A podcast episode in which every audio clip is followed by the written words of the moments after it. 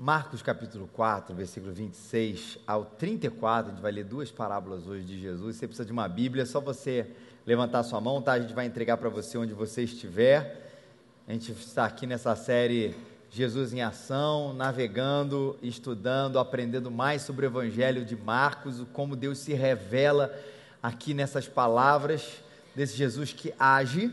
E a gente vai contar hoje duas histórias que Jesus contou, muito interessantes que estão lá registradas, foram faladas por ele. É só você levantar uma das suas mãos, tá? A gente vai entregar para você o texto já marcado, certinho marcado.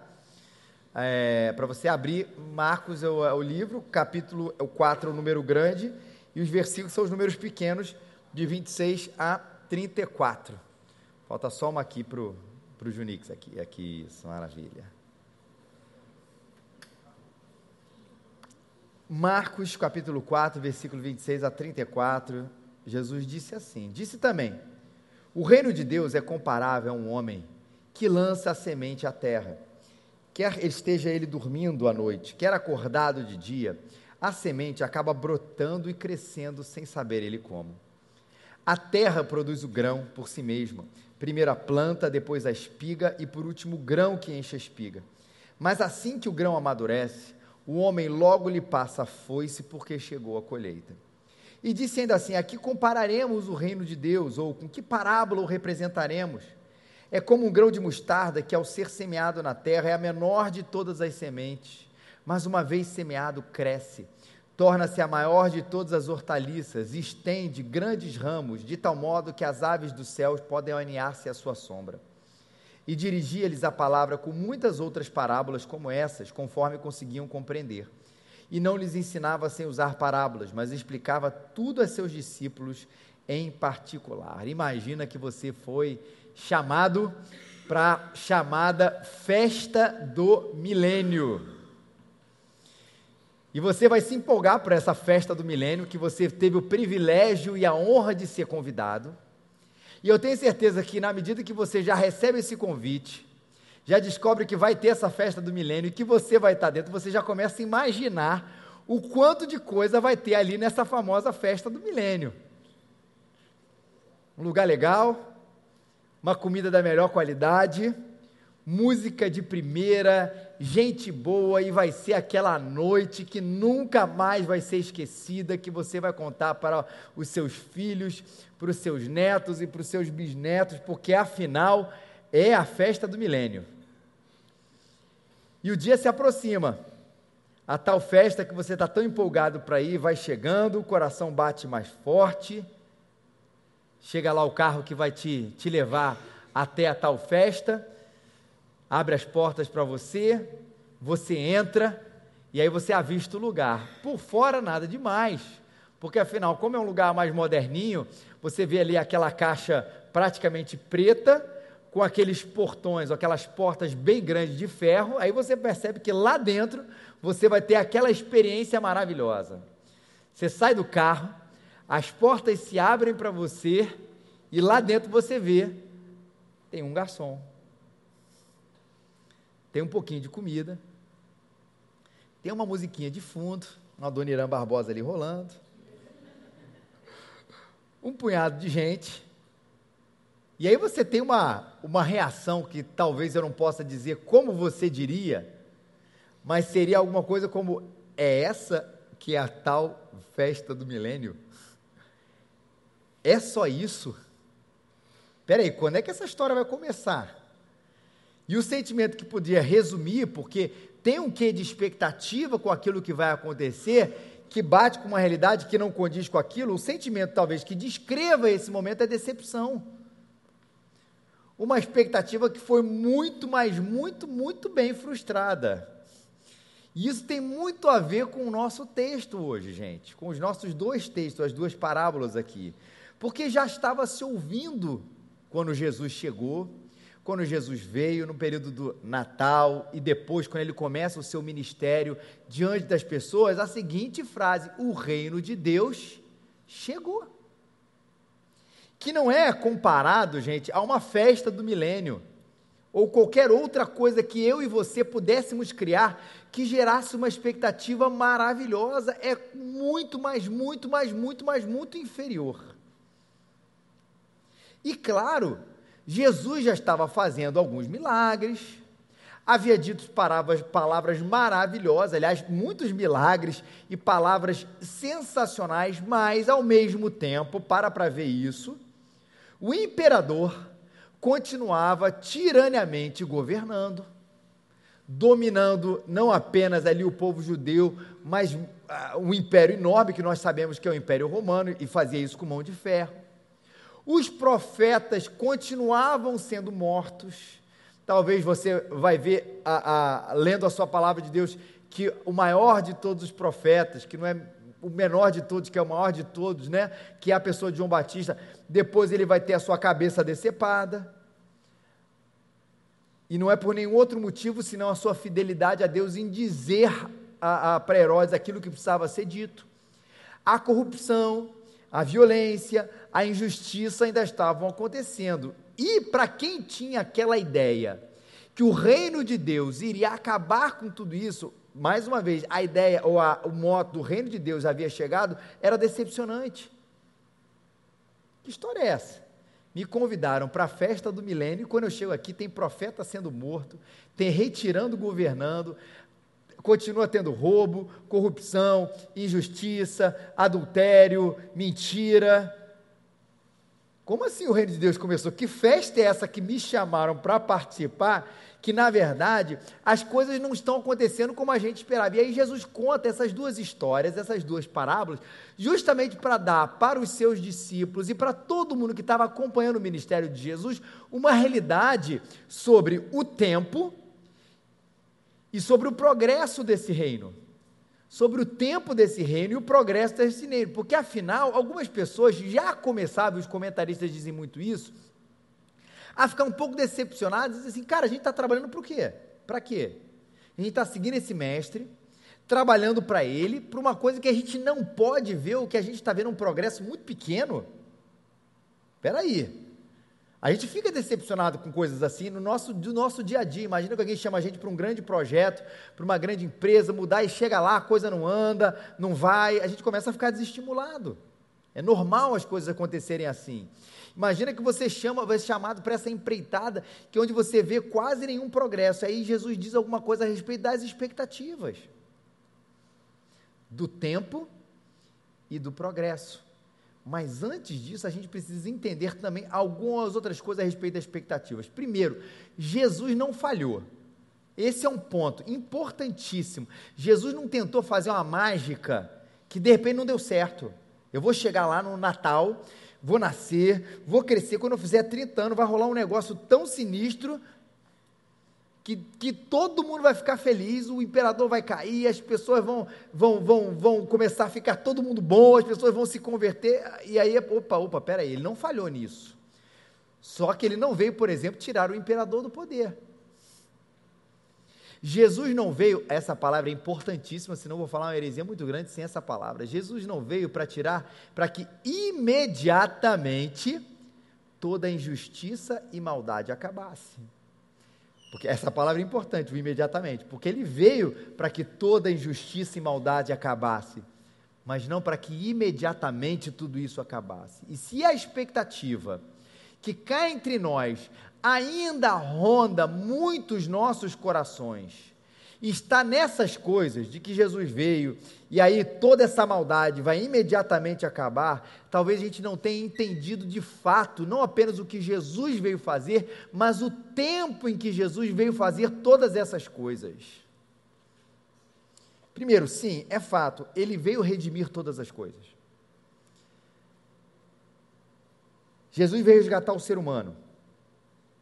E Jesus quer que a partir desse ser humano resgatado, as coisas sejam mudadas para que seja conforme Ele quer. Essas são as duas dinâmicas a respeito da redenção, gente, presta atenção. Ele quer mudar o seu coração, o meu coração, resgatar para que o seu coração esteja reconectado com Deus e para que a partir de você, você possa, pela proclamação do Evangelho que te salvou, outras pessoas tem o seu coração conectado, reconectado com Deus. Quando você conta a respeito da obra de Jesus. Mas também, de igual maneira, Ele quer que você seja usado para que o mundo seja mais parecido com aquilo que ele deseja. E aí vem uma coisa que a gente há, há uns, alguns, talvez 5, 10 anos tem resgatado, que o evangelho, ele não transforma apenas a gente para que a gente possa ensinar ou falar ou proclamar o evangelho para outras pessoas, mas para que a gente trabalhe também para que esse reino aqui, para que esse mundo seja mais parecido com o reino de Deus. E é por isso que é um resgate muito grande das nossas vocações. Lembra da história que antigamente falava-se muito isso, é uma, um trecho muito bacana do pastor Jonas Madureira falando sobre esse assunto, que a gente falava assim, o menino cada vez mais, ele era jovem, adolescente, ele se desponta na igreja, a gente falava o que assim, ah, agora eu quero que você seja pastor e missionário. E eu gosto dessa palavra do pastor Jonas, porque ele vai, ele vai fazer uma crítica positiva a esse assunto, de que se colocou como o lugar máximo da atuação de Deus através do homem no pastorado e na missão missionário, né? Falar assim dizer. Sendo que, quando a gente pensa a respeito de justiça, Claro que um pastor e um missionário podem atuar muito nessas áreas, mas se os nossos advogados e todo mundo que trabalhasse nesse ambiente da justiça estivesse com a visão do reino de Deus atuando nesse mundo, para que ele fosse um mundo mais justo. Deixa eu falar um parêntese para você não achar que eu estou falando que é só isso, tá? Mas as perseguições aos cristãos, a tal da cristofobia, que não é invenção de nenhum maluco, é verdade, cada vez mais aumenta. A gente precisa, não é apenas de pastores e missionários para ir nesses lugares, mas de sim, de gente que vá se levantar a favor do direito das pessoas expressarem livremente a sua religião e não sejam mortos por isso. Quem vai fazer essa obra? São os advogados e todos aqueles que entram nesse universo aí da, da justiça. Falei do direito, poderia falar da medicina, podia falar do comércio, podia falar da psicologia, da fisioterapia, de tantas outras áreas da economia, onde a gente pode ser usado por Deus para que esse mundo se pareça mais e mais e mais com Jesus. O Evangelho faz isso com a gente, muda a gente. Só que, ainda que toda a igreja atuasse de maneira plena, o mundo estaria perfeito? Não ainda, ainda que o mundo inteiro pudesse fazer as maiores, a igreja inteira de qualquer lugar do mundo pudesse fazer as suas atuações mais nobres, mais maravilhosas, ainda assim o mundo não estaria completamente transformado. E a gente vai falar um pouquinho, Jesus conta essa parábola para dizer exatamente isso. Mas a gente precisa resgatar nesse sentido uma palavra também que é importante: pecado.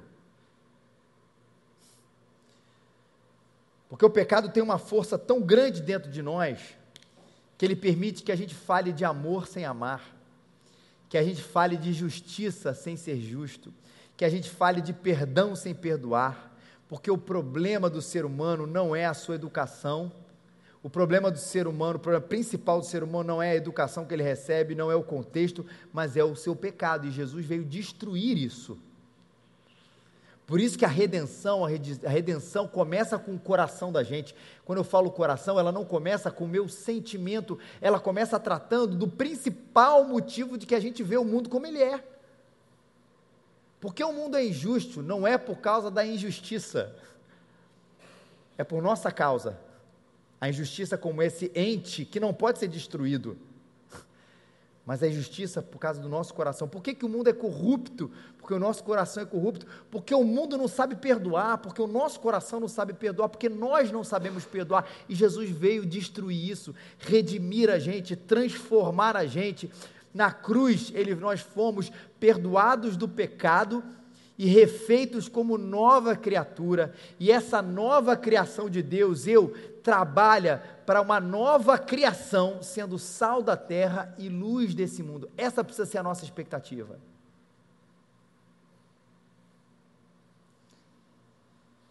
Ou seja, ele não veio mudar o sistema sem mudar o ser humano.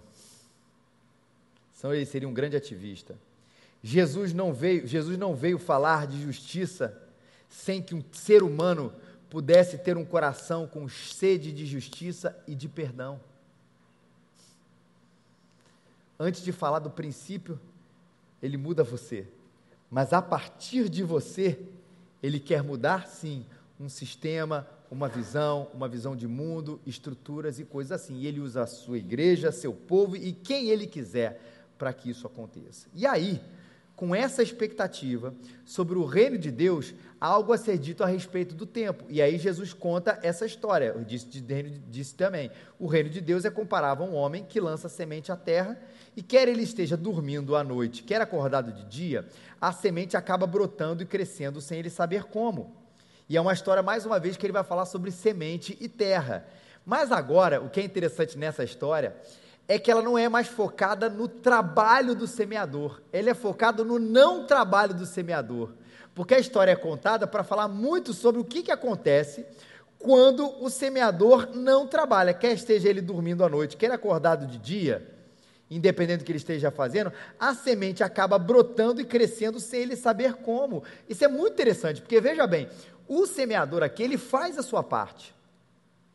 Na parábola do semeador, que nós falamos há dois domingos atrás, vai falar de que ele lança semente, mas ele não tem o controle sobre o crescimento dessa semente.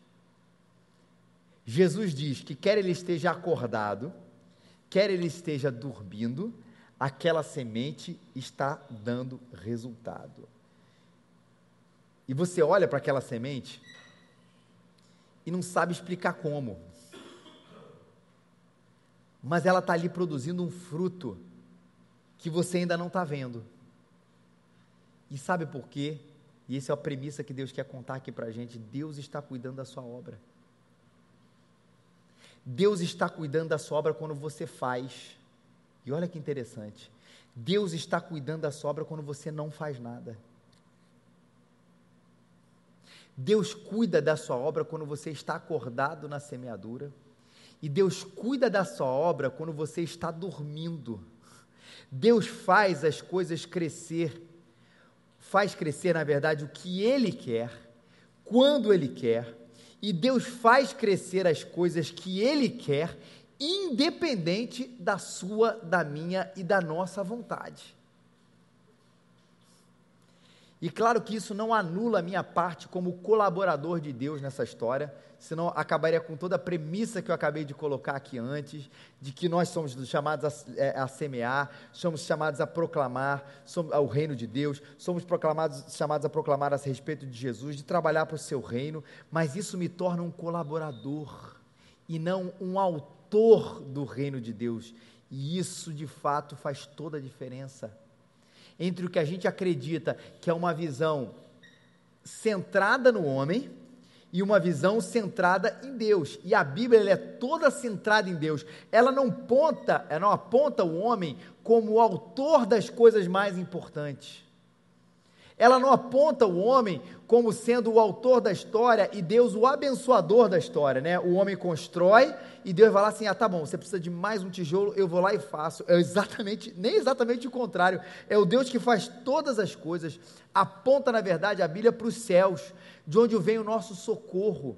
Ela mostra um Deus presente, que age, que sim usa as pessoas simples e usa as pessoas estudadas, usa homens, usa mulheres, usa pobres e ricos, mas para fazer não a vontade do homem, do jeito do homem, mas fazer a vontade de Deus. Se esse homem resolve cruzar os braços, porque ele não quer a obra de Deus acontecendo, ainda assim a obra de Deus acontece. Se a gente faz ainda assim a obra de Deus de maneira errada, equivocada, porque nós somos imperfeitos, e não cruzamos os nossos braços, mas usamos uma ferramenta errada, vacilamos desse ou daquele jeito, ainda assim, essa semente é capaz de produzir os frutos, porque não é a vontade do homem, mas é a vontade de Deus. E se esse homem cruza os braços, ou ele simplesmente, na hora de descansar, ele descansa, porque ele sabe que Deus pode fazer todas as coisas, a gente lembra de um versículo, sim, o protetor de Israel não dormirá, ele sempre está alerta. Não dormita o guarda de Israel. Nós dormimos, ele continua fazendo. Nós acordamos, ele continua fazendo. O que Jesus está chamando para a gente ver nesse reino de Deus, que pode parecer para algumas pessoas uma festa frustrada, uma, fe uma festa frustrante, é ver a sua mão invisível e presente fazendo aquilo que a gente não pode. Calma, Ele está no controle. Pode parecer frustrante, mas ele está no controle, porque a semente tem em si o poder de fazer as coisas acontecerem. O Evangelho, a obra de Jesus, ela é mais poderosa do que qualquer mensageiro. A palavra que nós pregamos, ela é mais poderosa do que quem fala, ou de quem até quem fala de maneira equivocada, de maneira errada. Porque Deus faz a sua semente brotar, germinar e frutificar, porque é Ele e não nós que estamos tomando conta da sua obra, da sua seara e do seu reino. Louvado seja o nome do Senhor por isso. Mas há uma mensagem aqui nessa própria parábola que aponta para o futuro. Mas assim que o grão amadurece, o homem logo lhe passa a foice, porque chegou a colheita. Primeiro, o grão vai amadurecer. As coisas vão chegar um momento da plenitude, agora sim, da nova plenitude dos tempos, onde a colheita acontecerá. O que, que, é essa história da colheita que vai acontecer, do amadurecimento do reino? Isso tudo está apontando a gente para olhar para o futuro. O pessoal fala, é uma visão escatológica do reino de Deus, ou seja, aquilo que aponta para o futuro. Eu estou vivendo o reino agora, vivendo ele hoje, mas eu não estou vivendo o reino de maneira plena. Ou seja, ele está entre a gente, eu não posso negar, Jesus venceu a morte, a sua obra não precisa ser completada, ele é o Rei dos Reis, ele é o Senhor dos Senhores, as coisas acontecem, mas se a gente não está vendo aquilo que a gente não está vendo, aquilo que a gente gostaria de ver nesse mundo, não é porque Jesus falhou, é porque haverá um tempo onde, de maneira plena, a gente vai ver todas essas coisas. E a linguagem aqui é do homem que passa foice, porque chegou a hora da colheita. Os discípulos, Senhor, está frustrante esse negócio. A gente trabalha e, e cadê? O imperador está ali, a Jesus baixa as expectativas, eu não vim tirar o imperador, mas mesmo assim, o mundo continua do jeito que ele está. Que, que história é essa, Senhor? Continue trabalhando. Vocês trabalham, eu ajo. Vocês não trabalham, eu ajo. Ou seja, eu estou agindo sempre. Jesus dizendo: calma, eu estou no controle e haverá o momento da colheita. Vai haver um momento, um dia, que toda a terra será transformada por Jesus haverá um dia em que todo joelho se dobrará e toda língua vai confessar que Jesus Cristo é o Senhor. E aqueles que se dobrarão, estiverem dobrados naquele dia, os joelhos dobrados, e a língua estiverem confessando que Ele é o Senhor, porque foram convertidos por Ele, com Ele reinarão e desfrutarão dessa terra de uma realidade que a gente nunca poderia imaginar mas que é uma realidade. E aí sim, aquela história da festa do milênio, usando o exemplo aqui do início, vai fazer todo sentido para nós. Sabe aquele tempo da justiça plena? Ele vai acontecer.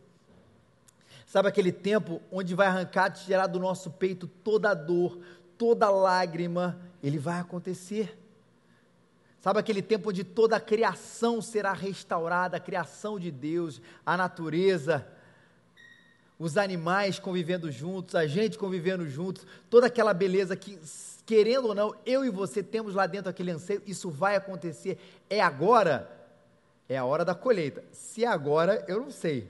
Não foi agora, mas pode ser daqui a um minuto.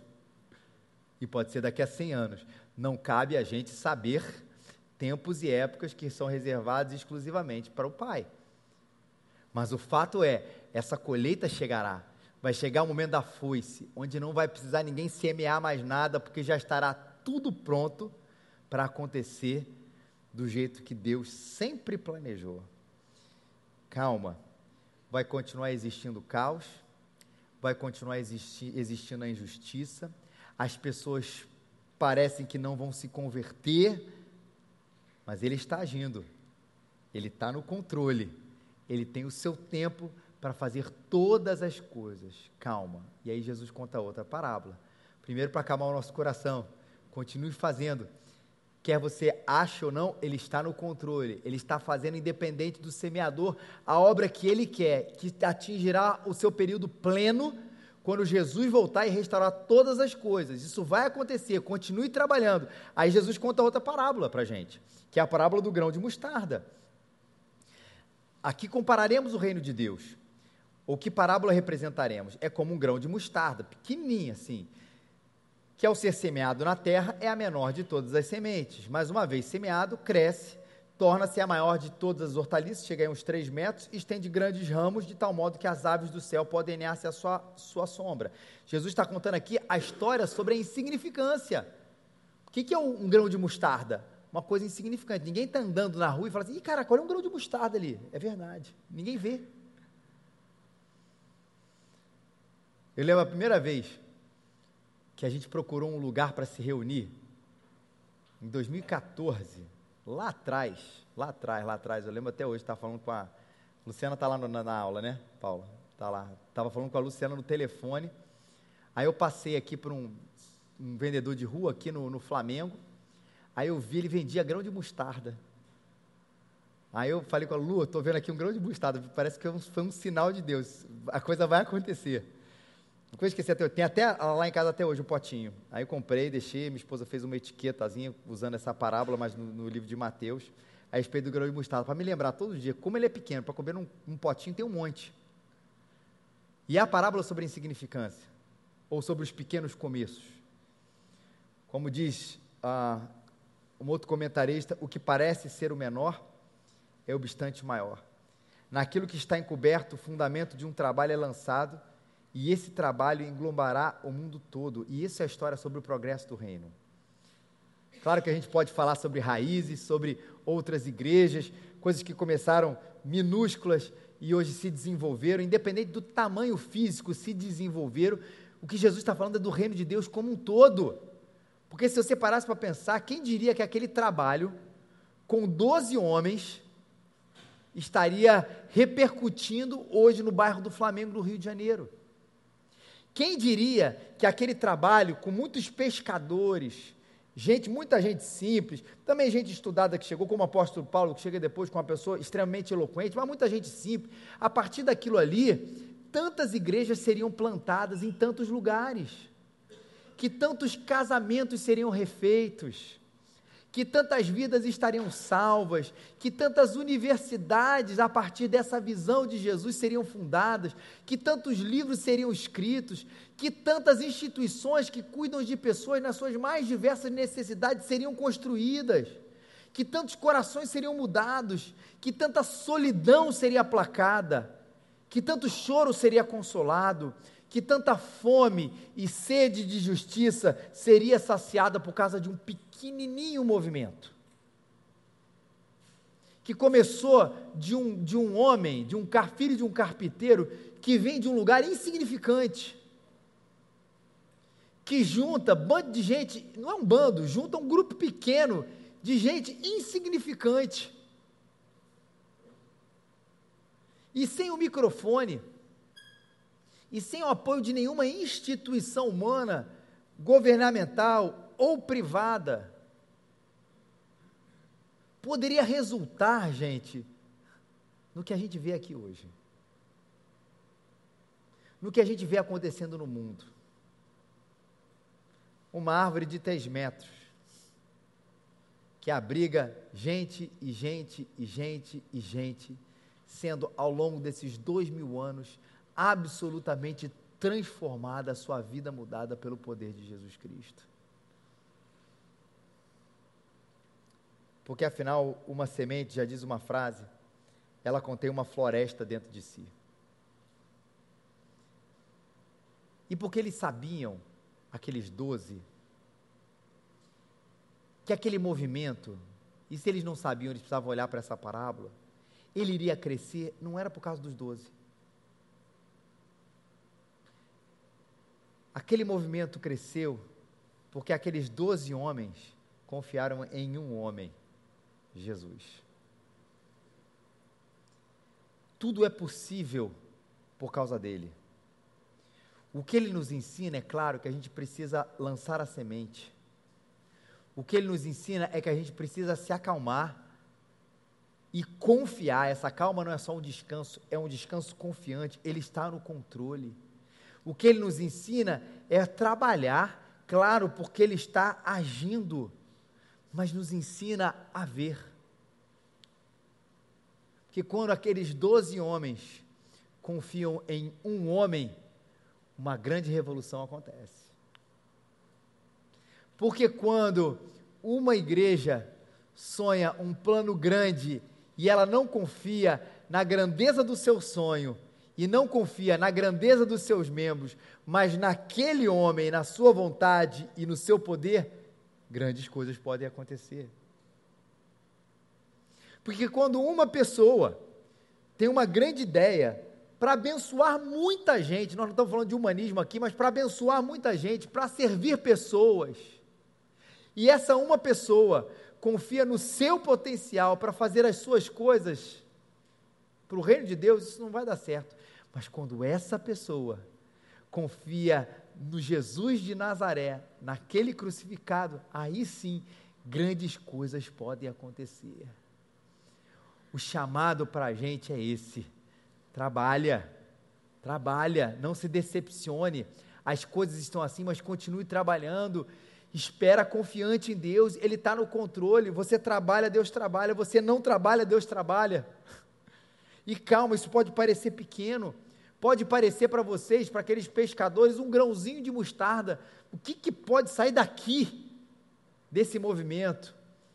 E se eles pudessem olhar hoje para o mundo, eles iriam dizer: saiu grandes coisas, não porque eu sou Pedro, não porque eu sou Levi, futuramente não porque eu sou Paulo mas porque Jesus é que controlou e é o dono de todas as coisas. Que assim seja a nossa confiança, gente. Todos nós aqui, independente do que fazemos, sonhamos com o reino de Deus, porque a nossa vida é centrada em Deus.